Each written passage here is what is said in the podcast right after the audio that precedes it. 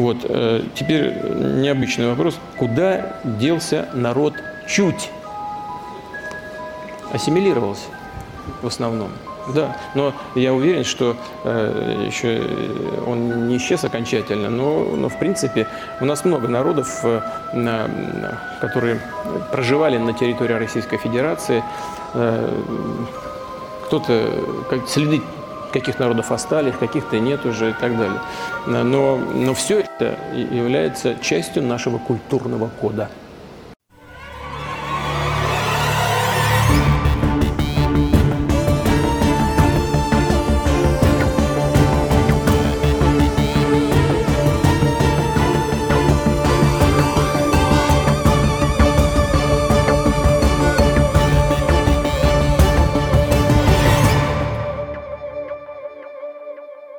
Всем привет! Вы слушаете подкаст «Заговор». Меня зовут Андрей. Привет, я Витя. Мы подкаст о конспирологии. Здесь мы рассказываем вам о разных теориях заговора, тайнах и легендах и стараемся делать это интересно и весело. И уже три недели Можешь себе такое представить, три недели мы не обсуждали самые важные события российского медиаполя, медиапространства, и поэтому давай уже скорее, Витя, поговорим о том, что с нами переключилось за это довольно долгое время во всемирно любимой рубрике «Без лишних разговоров», так что что ты, Витя, как ты, чем занимался, где пропадал, что нового, что интересного? Да я бы не сказал, что за эти три недели со мной случилось что-то новое и интересное, но успело смениться время года. И да. летний, летний задор плавно перетек в осеннюю меланхолию. Никаких мудрых мыслей у меня в связи с этим не появилось. Но стало уютнее сидеть дома, никуда не ходить и пить чай, чем было в 30-градусную жару. Поэтому пока все, пока все новое. Как-то ты слишком легко воспринял это, мне прям больно, честно. Я вообще не понимаю вот таких выражений или прочих конструкций, которые обычно используют, когда говорят о, об окончании лета и наступлении осени. Типа, знаешь, лето прошло, лето закончилось.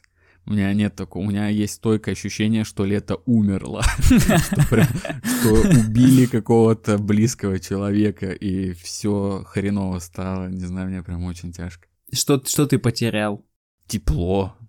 Тепло и любовь природы. Не, нету чувства, что природа рада мне. Есть чувство, как будто я не нужен ей теперь. Что она хочет, чтобы я был грязный, замерзший. Ну, есть в этом что-то, да. Но зато, зато, как приятно от такой природы спрятаться у себя дома. Не знаю, у нас очень холодно, отопление еще не включили, и я страдаю из-за этого тоже. Мерзну и как будто болею каждый день, просыпаюсь немножко такой хворой. А, ну и ладно, ладно. Чем кроме этого ты занимаешься? Кроме оплакивания лета и хвори. Да у меня вообще, как назло, как только не стало возможности делиться всякими событиями, их столько на происходило, что теперь даже не расскажешь быстренько все, знаешь, перед выпуском. Но так давно мы не обсуждали что-то по-настоящему интересное, я попробую и расскажу все. Подожди, а можно я как интервьюер выступлю? Ну, народ жаждет. Мы отменили выпуск из-за экзаменов. Это были твои экзамены. Давай, делись. Что было? Да, в общем, был отпуск у меня две недели, который был сильно омрачен тем, что в последние три дня надо было сдавать экзамены весь отпуск я только стрессовал и думал об этом. Благо, благо я перед этим успел съездить на три дня на глэмпинг. Узнал новое слово глэмпинг, и теперь вообще всем рекомендую глэмпинг. Круто, это отдых на природе, но при, со всеми удобствами. Типа, я тут, конечно, да, приехал для единения с природой, но Извините, у меня завтраки включены, будьте добры, мне шведский стол, свежие фрукты тосты с песто. Если бы эти, не эти три дня потрясные, проведенные в глэмпе, я бы с ума сошел, потому что, блин, я видел бурундука в естественной среде обитания, можешь себе представить? Видел нору бурундука и таскал ему семечки. Я подплывал на лодке к журавлю, а потом вернулся и начал сдавать экзамены. Три дня сдавал вонючие экзамены, поступал в аспирантуру, вдруг решил, что недостаточно мне лет, потраченных на обучение, решил его продолжить. Бился как лев, вырвал себе бюджетное место, уже зачислили. Так что все хорошо. Получается, теперь ты тоже своего рода ученый? Да, да, я это вообще делаю только для того, чтобы проникнуть в научные круги, в сообщество и разрушить его изнутри, развалить это к флаку, шарлатанов в белых костюмах. Теперь ты, теперь ты можешь, твои цитаты можно вставлять с, под, с подписью типа «По мнению тюменского ученого» и вот любую из нашего подкаста. А тебе выдадут какую-нибудь специальную корочку, типа ученый? Да нет, надо закончить, получить степень кандидата, защитить диссертацию, а потом уже, да, можно козырять. Можно уже на картонке писать, что я кандидат наук, подайте, пожалуйста. Так что вероятность э, того, что я проживу безбедно, увеличивается, потому что бедным, обнищавшим ученым больше подают, я так думаю. Так что вот так вот, да. Но из по-настоящему клевых вещей, это, конечно же, просмотренные разных фильмов, сериалы. И первое, что бы я хотел обсудить, это то, что я посмотрел, уже все, наверное, кому интересно, кто видел эту новость, посмотрели, потому что событие важное, да. Netflix снял сериал по аниме One Piece, и я большой фанат, обожаю это аниме, посмотрел сотни серий его, и я посмотрел только одну серию сериала, и пока что я боюсь продолжать, потому что мне очень понравилось. Я всегда относился скептически к э, таким, знаешь, мясным экранизациям аниме, потому что много слышал плохого и про экранизацию Тетради Смерти, и про прочие тайтлы, но я посмотрел и понял, что действительно сделано прям с любовью. Мне кажется, отношение у любителей книг, игр, аниме к экранизациям чересчур ревностное, типа. Я вот, мне, мне кажется, что пусть они выходят, даже если она будет стрёмная, оригинал-то это вообще никак не испортит, но всегда есть вероятность того, что она будет классная. Поэтому не надо трястись, типа, ой, выходит экранизация Варкрафта.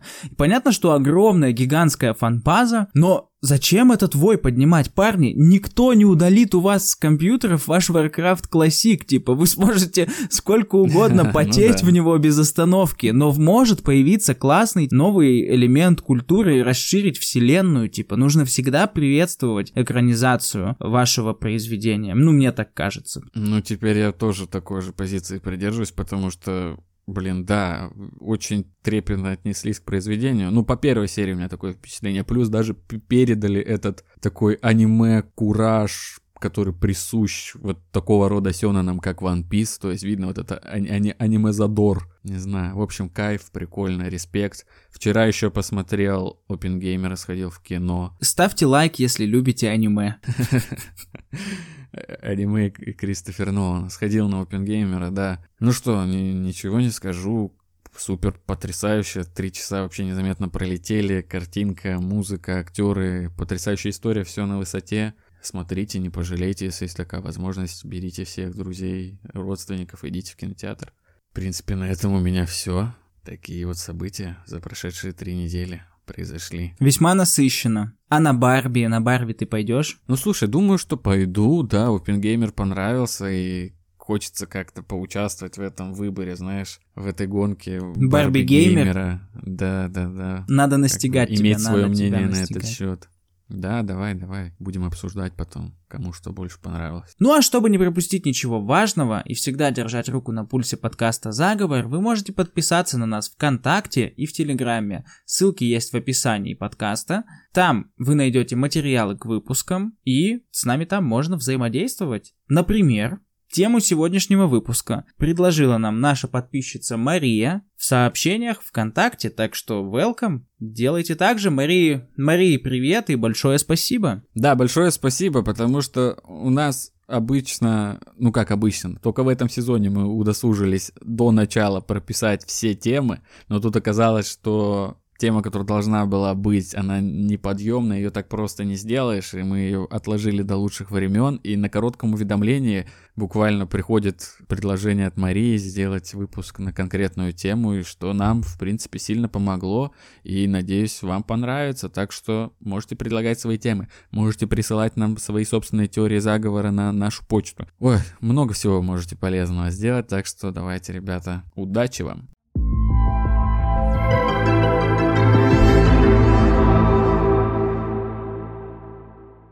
В глухих лесах, где солнце никогда не светит, жили старые люди, чудины. Народ был сильным, крепким и богатым на пушнину. Жили они в гармонии с природой и были известны своими навыками ворожбы. Но настало время, когда вера в древних богов ослабла, силу стало набирать православие. Когда пришли русские на север, они столкнулись с сопротивлением со стороны этого народа. Чудины отказались принять христианство, не пугала их даже смерть. Ушли они под землю и выйдут оттуда только когда на Руси жить станет вольно и хорошо. Другие говорят, что они стали лешими, домовыми и другими недружелюбными соседями. У нас получается суперславянский сезон. Ставь идола, если жить не можешь без ворожбы. И сегодня мы разберемся, что за народ такой чуть белоглазая, чем они примечательны, кроме шикарного названия, и действительно ли они наши всемогущие предки. Для начала определимся с предметом нашего сегодняшнего рассказа, что нам известно об этом народе. Много источников, основаны они на устных рассказах, в основном поэтому информация может быть прямо противоположной но некоторые факты о чуде, об этом народе, которые встречаются в наибольшем количестве источников, следующие. Чудь – это народ, который славится своими навыками в работе с металлом и искусным кузнечеством. Они также известны своим мастерством в создании украшений и предметов тонкой работы. Чуть не очень ценит золото как самоценный материал. Вместо этого они предпочитают использовать его для создания различных изделий и украшений. Чуть в легендах всегда прочно связана именно с горами, знает различные подземные ходы и нередко вовсе живет под землей такой подземный народ. Кстати, если вдруг вы не знаете, что такое ворожба, ворожба это типа магия, колдовство, гадание, вот эти все фишки. Ну и помимо ворожбы, они еще известны тем, что у них была особая связь с природой, там, с животными, с лесом, с водой, со всеми этими движухами они э, очень ловко взаимодействовали. Также во всех источниках чуть в какой-то момент уходит под землю. При этом по всему северу России, на Урале и в Сибири остались многочисленные чудские названия городов и рек. Городища, чудские городки, копи и выработки, артефакты и украшения. Чуть в этих источниках Всегда народ чужой для соседей, родства с ними не признают и не ассимилируются. Чуть всегда описывается как язычники, яростное нежелание принимать новую веру указывается как одна из основных причин, заставившая их уйти под землю. И если по этим фактам источники сходятся, то вот по внешнему виду чуди существуют совершенно противоположные друг другу описания, от смуглых карликов до подчеркнуто красивых белых гигантов. Действительно, очень противоположные. Ну да, тут одно из двух. Ну и по поводу миролюбивости чуди показания тоже разнятся. Кто-то говорит, что они были супер пацифистами, а кто-то наоборот описывает их как лютых вояк. Первым за изучение чуди взялся этнограф Петр Ефименко. В своей статье «Заволоцкая чудь» он собрал свидетельства об этом народе и размышлял о его происхождении. В этой статье он приводил выписки из архангелогородских ведомостей. В Архангельской губернии о чуде говорили как о коренном народе и идолопоклонниках, которые отчаянно сопротивлялись приходу новгородцев и уходили в леса. А если не получалось, то прыгали на копья. Но часть из них осталась и слилась с новгородцами. Чуть ушла, но от них остались валы и курганы. А в селе Михайловское за крестьянина Черепанова была отдана девушка из Чудских. Была она выше и сильнее, чем ее новые соседи. Но дети ее от других детей уже не отличались. Интересная легенда об обитавшей чуде есть в Холмогорах. Расселилось семейство чудей вокруг города, на Матигорах жила мать. На Кур-острове Кур, отец. На Куй-острове жила Куя, дочь. На Ухт-острове Ухт, сын. В Чухчерме другой сын. И вот, если им нужно было о чем-то поговорить, то они могли просто кричать друг другу, а расстояния там были немаленькие.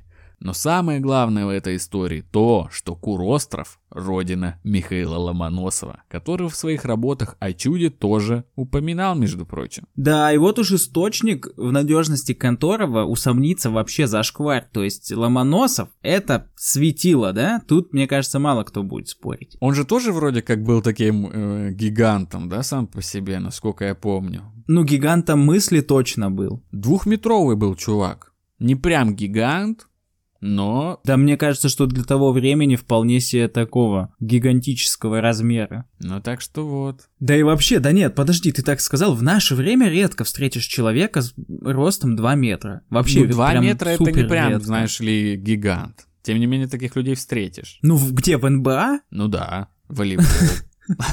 Ладно, окей. Но суть в том, что мы-то его знаем как ученого большого, да, и, соответственно, что же он в своих работах-то писал? Например, в древней российской истории он детально рассматривает еще дорюриковский период, и первую главу своего труда начинает словами «Старобытные в России обитатели, славяне и чуть, по преданиям достоверных наших летописателей, известны. Многие области, которые в самодержавство первых князей российских чудским народом обитаемы были, после славянами наполнилась. Чуть часть с ними соединилась, часть, уступив место, уклонилась далее к северу и востоку. И еще фрагмент. Рек, городов и целых областей чудские имена в России остались, особливо в восточных и северных краях. Немалое число чудских слов в нашем языке употребляется. Обратим внимание, да, что Ломоносову наличие слов в языке тоже важно как обоснование существования народа. Этим мы, ученые, похожи. Да, да, продолжается разговор о татаро-монгольском иго. Кстати, интересно, да, что теория, а, которая отрицает татаро-монгольское иго, говорит о том, что была... Ну, вражда Была между массовая- язычниками и христианами. Ты да, и это, это была жесточайшая вражда с массовыми убийствами, то есть это прям страшное нахрен время. И как будто бы такое время и послужило тем, что э, чуды ушли в горы и под землю, и куда они там. У меня вообще есть версия, что на самом деле вся эта легенда — это просто осмысление, типа, это такое фольклорное осмысление своего рода колонизации. Потому что, по-моему, я где-то слышал, что есть у американцев такие легенды об индейцах. Ага. Допустим, тут жило какое-то племя, но потом они обратились цветами, лугом цветов, знаешь, стали. И это такая как бы, типа, мы тут ни при чем. Они стали цветами, по сами по себе взяли и стали цветами. Вот такой был народ волшебный. И тут тоже, да они, они-то чё, они под землю ушли. Все ок. Как по волшебству, да. Да-да-да. Просто взяли и ушли под землю. Но это просто одна из версий, потому что на самом деле, на самом деле фиг его знает, что там было. Так что давай разбираться дальше. Вернемся к названиям. Многие названия в Архангельской области имеют чудские корни. Село Кайдакурия получило свое название по первому поселившемуся там чудину по имени Койда. Что это был за человек и откуда он там взялся, непонятно. Но о его потомках писали, что они были мужественные, высокие и невероятно сильные ребята. Как-то один из них вышел на двор, чихнул и так испугал барана, что тот помер. Какая странная история для описания силы, но все становится понятно. Судя по всему, у них вообще был большой объем легких. Знаешь, то они могли кричать друг другу там на расстоянии протяженностью в город и понимать и так общаться, то чихнуть так, что барана пришиб. Короче, было в них много духа. Вот что можно сказать, исходя из этого. Оттуда пошло вот это правило этикета прикрывать рот, когда чихаешь, чтобы случайно барана не убить. Да. Факт. Есть на севере предания о чудских кладбищах, где чуть хоронила своих покойников с частью их добра, а потом крестьяне копали землю, якобы слыша из-под нее звон. У-у-у. А сейчас я расскажу вам про деревушку Чучепала. Мне чучепалу без соуса, пожалуйста, и лимонад.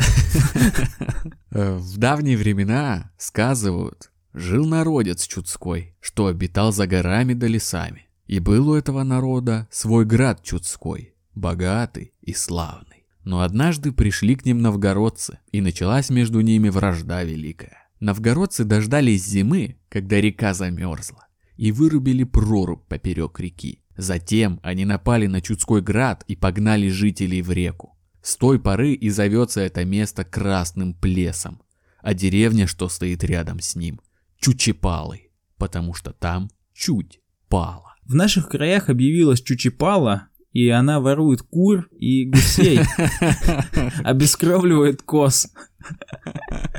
Э, вообще в названиях мест, населенных некогда чудью, сохранило множество подобных наименований. Таких, например, как Чудское озеро, всем известное, город Чудово, Чудья пещера, Чудской берег, река Чуть и следующие деревни. Передние чуди, средние чуди, задние чуди, чудские заходы, чудская рудница, Чудинова, Чудкова, Чутка, Чудинкова, Чудская гора. И еще можно, мне кажется, долго продолжать. Да, бесконечно просто.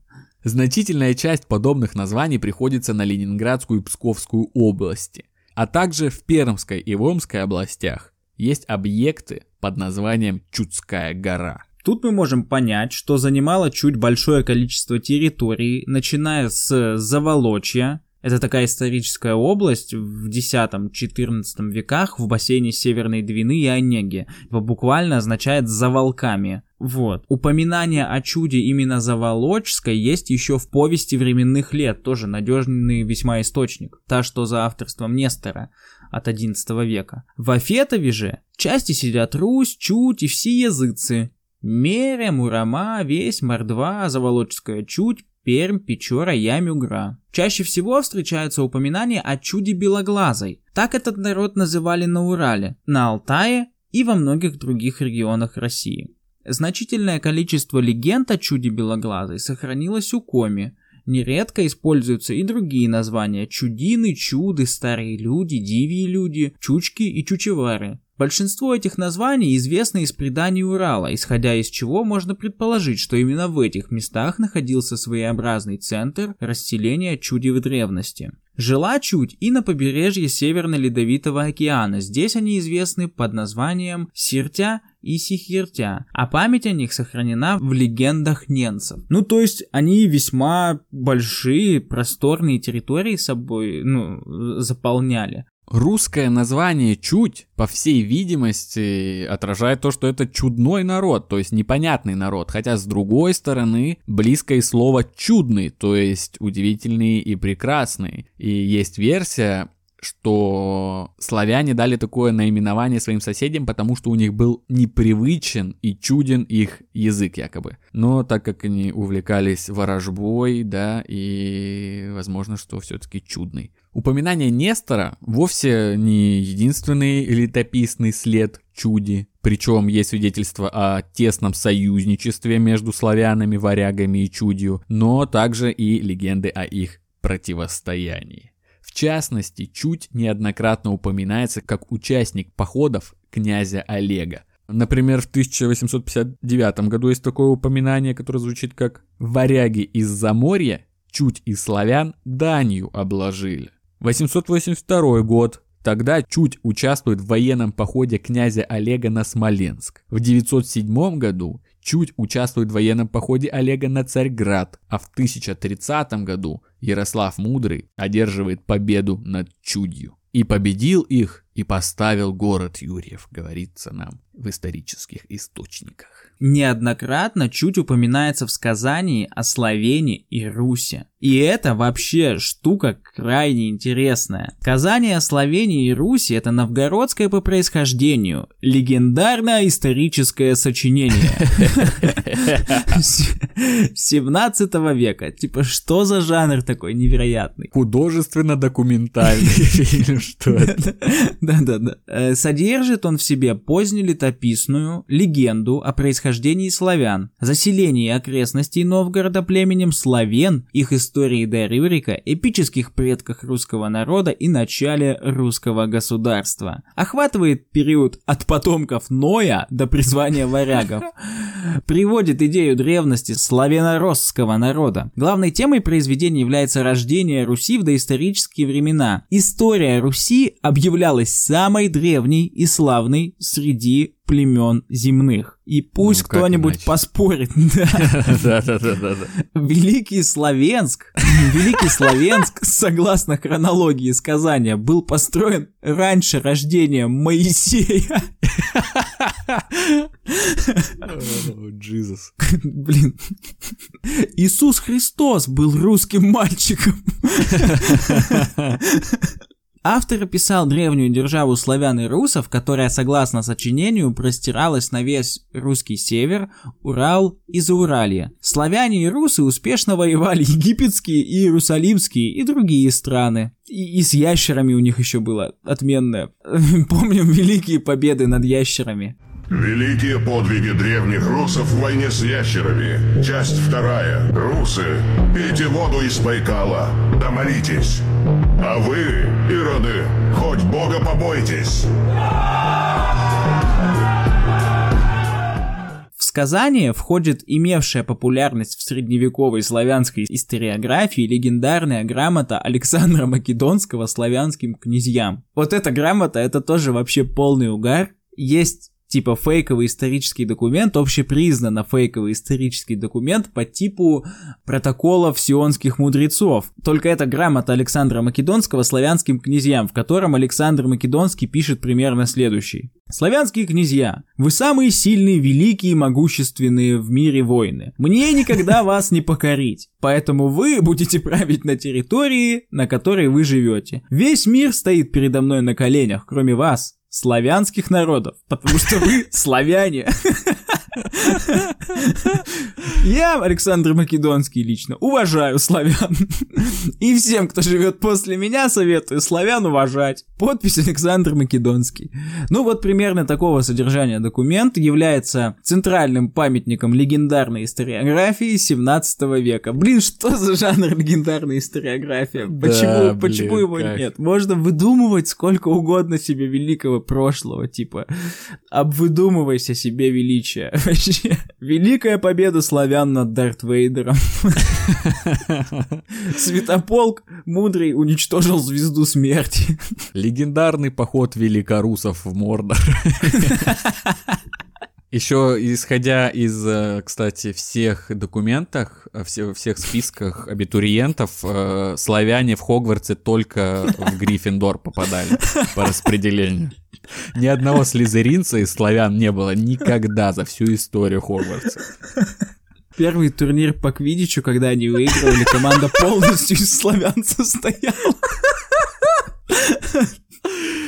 Динозавры, кстати, не вымерли, их славяне победили.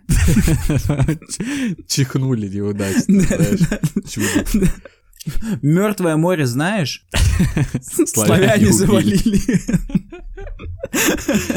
Продолжать можно бесконечно. Это был, это сейчас был яркий пример типа конференции легендарных историков. Да.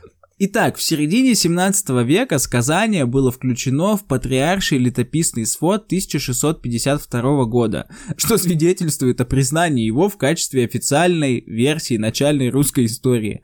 Было широко известно э, в русском государстве в 17-18 веках. Оказало сильнейшее влияние на памятники позднейшей русской историографии. Сказание носит фантастический характер и представляет собой литературный вымысел.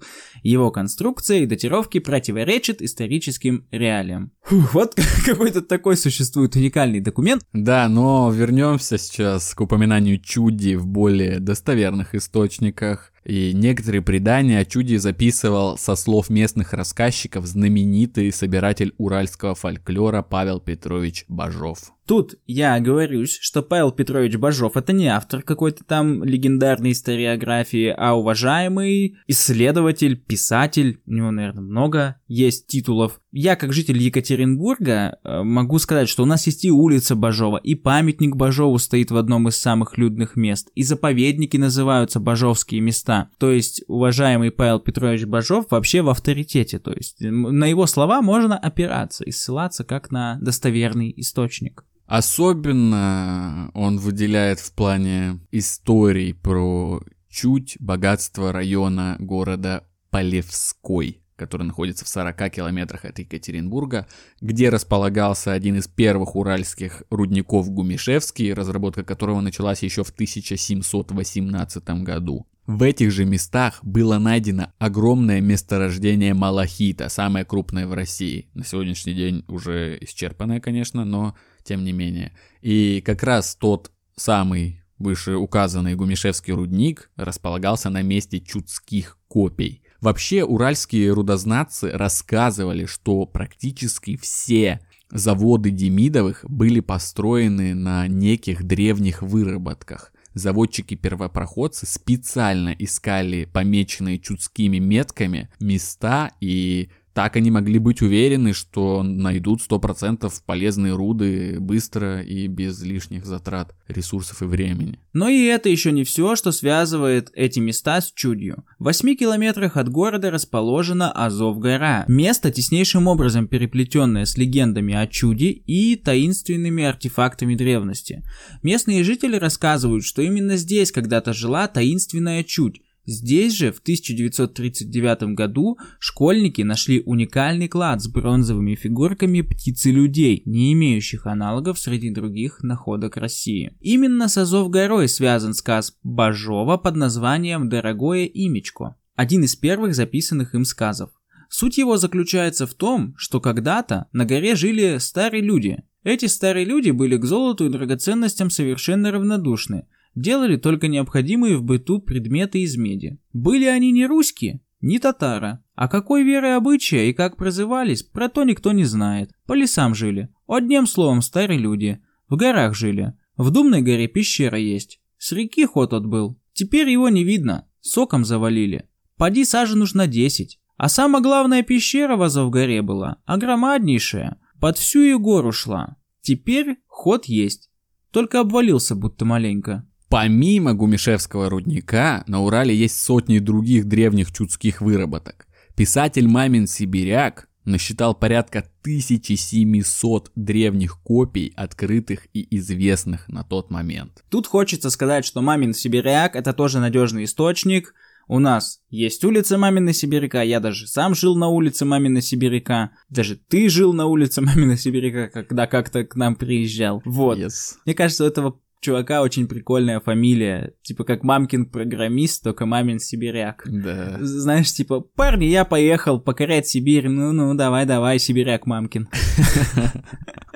И тут мы переходим к материальным следам, собственно, пребывания чуди. И для этого стоит внимательнее изучить историю любого завода или рудника, и упоминания о них найдутся непременно. Э, что, мол, место было вовсе не новое, а издревле уже кем-то разрабатывалось. Еще с 17 века на старые рудокопия ездили экспедиции, отправленные горнозаводчиками. Считается, что чудские копии оказывали неоценимую услугу развитию металлургии России как таковой от Урала и до Алтая.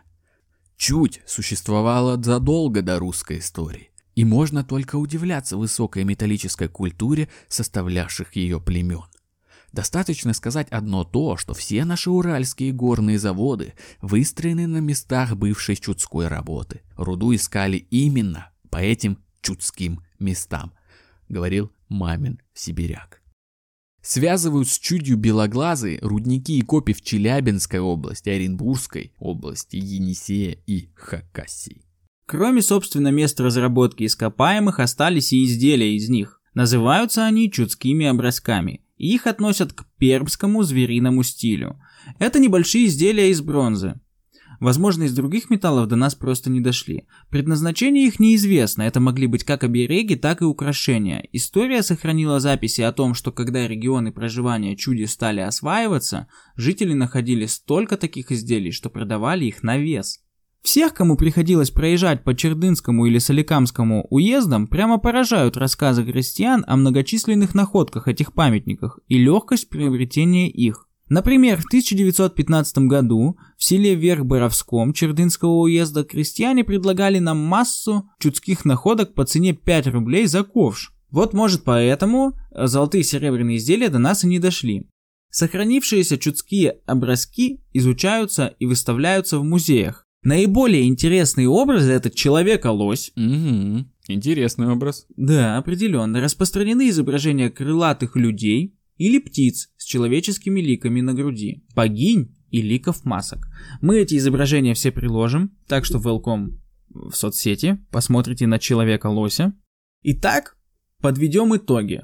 Помимо записи авторитетных исследователей, от чуди белоглазой остались разработки ископаемых и образцы культуры. В конце 19-го, начале 20 века очень популярен был мистицизм. Что уж говорить, разные колдуны и старцы проникали даже в царский двор. Одним из представителей мистицизма был известный художник Николай Рерих. Тема чуди его тоже интересовала. Он написал картину «Чуть подземная». Вот история ее написания. В горах Алтая, В прекрасной высокогорной долине седой старовер говорил Рериху, указывая на каменные круги древних погребений. Вот здесь и ушла чуть под землю, когда белый царь пришел Алтай воевать. И как зацвела белая береза в нашем краю, так и не хотела чуть оставаться под белым царем. Ушла чуть под землю и завалила проходы каменями. Сами можете видеть их бывшие входы. Только не навсегда ушла чуть. Когда вернется счастливое время, и придут люди из Беловодья и дадут всему народу великую науку, тогда придет опять чуть со всеми добытыми сокровищами.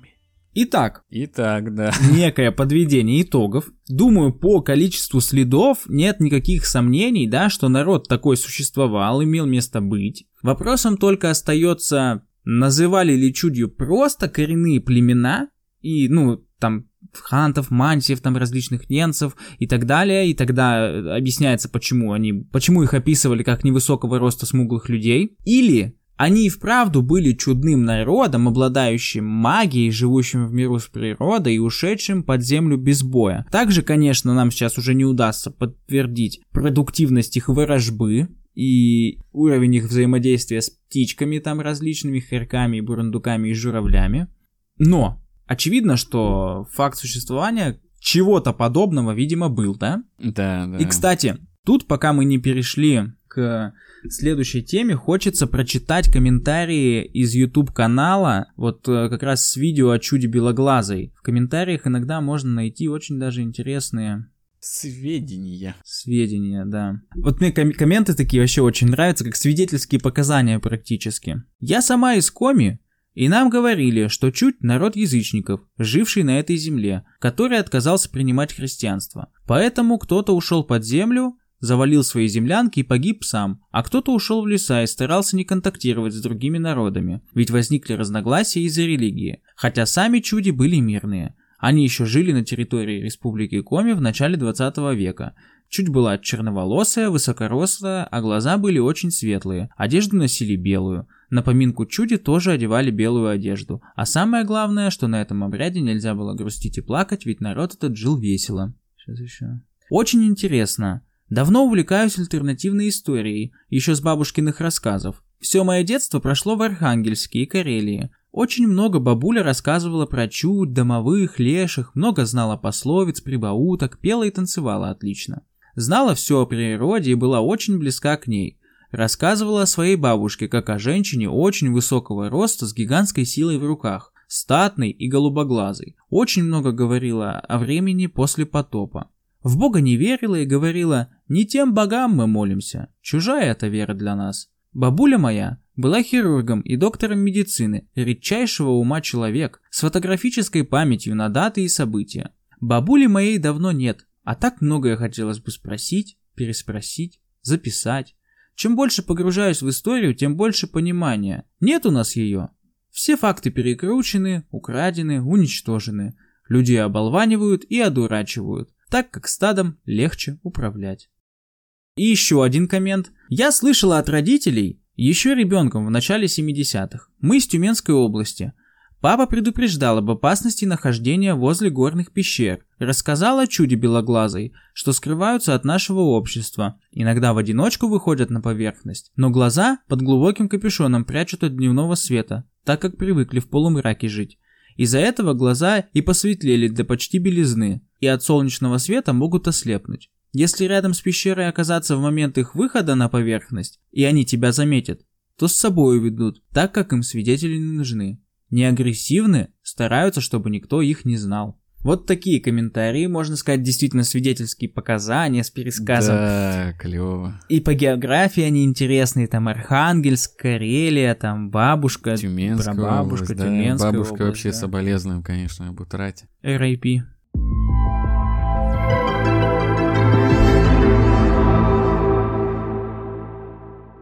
А теперь мы приоткроем ящик Пандоры и расскажем немножко другую историю исчезновения чуди. Самую крышесносную. По версии независимых исследователей, всеми любимых, чуть белоглазые — это арии. вышедшие из Арктиды, Гипербореи. Ар — это земля. Аршин, архитектор, арена, арка, вот это все. А арии — это жители земли. Мы уже говорили о чудских копиях и о чудских образках, и эти самые независимые исследователи считают, что это доказательство того, что чудская цивилизация была супер развитой и существовала много тысяч лет. А вот как трактуют легенду об уходе под землю чуди независимые исследователи. Белый рыцарь из э, выше прочитанной нами легенды – это зима. Но, казалось бы, что такого? Пришла и пришла зима. Вот только в этих легендах зима как будто приходит неожиданно. А чудской народ с природой в миру жил и точно знал, когда пора зимняя наступает. Идем дальше. Когда зацвела белая береза, так и не захотела чуть оставаться под белым царем. Что, собственно, значит белая береза? На что она похожа? И по версии независимых исследователей, белая береза похожа на силуэт ядерного взрыва, который мы называем ядерный гриб, а наши предки называли белой березой. Интересно, а почему гриб, да? Хотя, казалось бы, на березу-то больше похоже. Сложив все вместе, получаем. Белый царь – это ядерная зима. Белая береза – ядерный взрыв. Ушли под землю, ушли в бункеры, то есть в пещеры. Собственно, теория о доисторической ядерной войне, да, и о Гиперборее тем более, являются такими вообще-то фундаментальными. И тут мы их а, обозрить, осмыслить нам не удастся. вот, но, но то, что чуть тут при делах, очень интересно, потому что потом, когда мы будем возвращаться к ним, к этим теориям, мы скажем, а вот чуть-то, чуть, куда делось? Именно вот Где чуть? так вот, да. Вообще большое спасибо хочется сказать Марии, да, за то, что навела нас на эту историю, э, побудила нас сделать этот выпуск, потому что мне стало намного приятнее жить, зная, что и в наших краях есть легенда о древней суперразвитой цивилизации, да, которая Да. сейчас, возможно, где-то в горах уральских, где-то прячется и ждет момента, когда жизнь станет лучше, и она вернется там, так сказать, второе пришествие чуди белоглазый будет, они придут со своими добытыми богатствами в наш уже э, более спокойный и лучший мир. Для, для этого осталось только дождаться, когда, как, как там говорилось, когда на Руси станет жить вольно и хорошо. Ну, чуть за сотни лет, чуть пока не, не это, не посчитала, что пора. Ждем, ждем, мы тоже ждем чуть. Давай, это, выходи. Наверняка есть какие-нибудь интересные истории людей, которые работали на горном промысле, знаешь. Они же, наверное, были в курсе таких легенд о чуде, которая ушла, ушла в горы или там ра- разрабатывала свои копии. Наверняка есть какие-нибудь таинственные легенды шахтеров и горняков, связанные с чудью белоглазой. Да, я тоже так думаю. Вообще не хватает этого нашей массовой культуре. Очень не хватает, очень не хватает. Могли, блин, накли- вот давно пора наклепать всяких типа РПГшек, там вообще своего Скайрима типа нету у нас. Почему? Где наш э, Властелин колец в сеттинге, значит, древнеславянских племен? Это все нам нужно, у них офигенные истории, у них клевые скиллы, у них классная мифология вообще, у них классные образы. И, блин, это все нужно делать обязательно. Прям сейчас вот раздолье. Давайте, если среди нас есть сценаристы, деятели игропрома и так далее, вот вы в ту сторону смотрите, это будет вообще круто. Или если вы, может быть, может, вы знаете какие-то произведения по вот славянской мифологии, о народе чуть, то вы расскажите нам о них, чтобы мы тоже посмотрели, чтобы мы тоже знали. Да, когда как не сейчас это монетизировать. Да даже тут прикол не в том, что монетизировать, а просто это обидно за этот культурный пласт, который типа не осмыслен и не мимифицирован. Да, пора, пора. Вот такой вот посыл всем потомкам. И на этом сегодняшний наш выпуск подходит к концу. Если вы дослушали наш сегодняшний выпуск до конца, вам нужно пойти в комментарии и оставить там наш тайный знак. Сегодня это будет Солнце. солнце. Блин. Э, эм- эм- Эмодзи солнца в комментарии, если вы дослушали выпуск до конца. Еще раз напоминаем, что вы можете пойти поставить оценку на Apple подкастах, подписаться на наши соцсети, предлагать нам темы выпуска, придумывать свои конспирологические теории. А мы, в свою очередь, отправляемся ждать, когда чуть вылезет из-под горы со всеми своими богатствами и драгоценностями, и заживем мы в мире и понимании. Узнаем от них множество тайн и легенд, и наклепаем про это отдельный спешл-сезон. С вами был подкаст «Заговор». Услышимся на следующей неделе. Пока. Всем мир!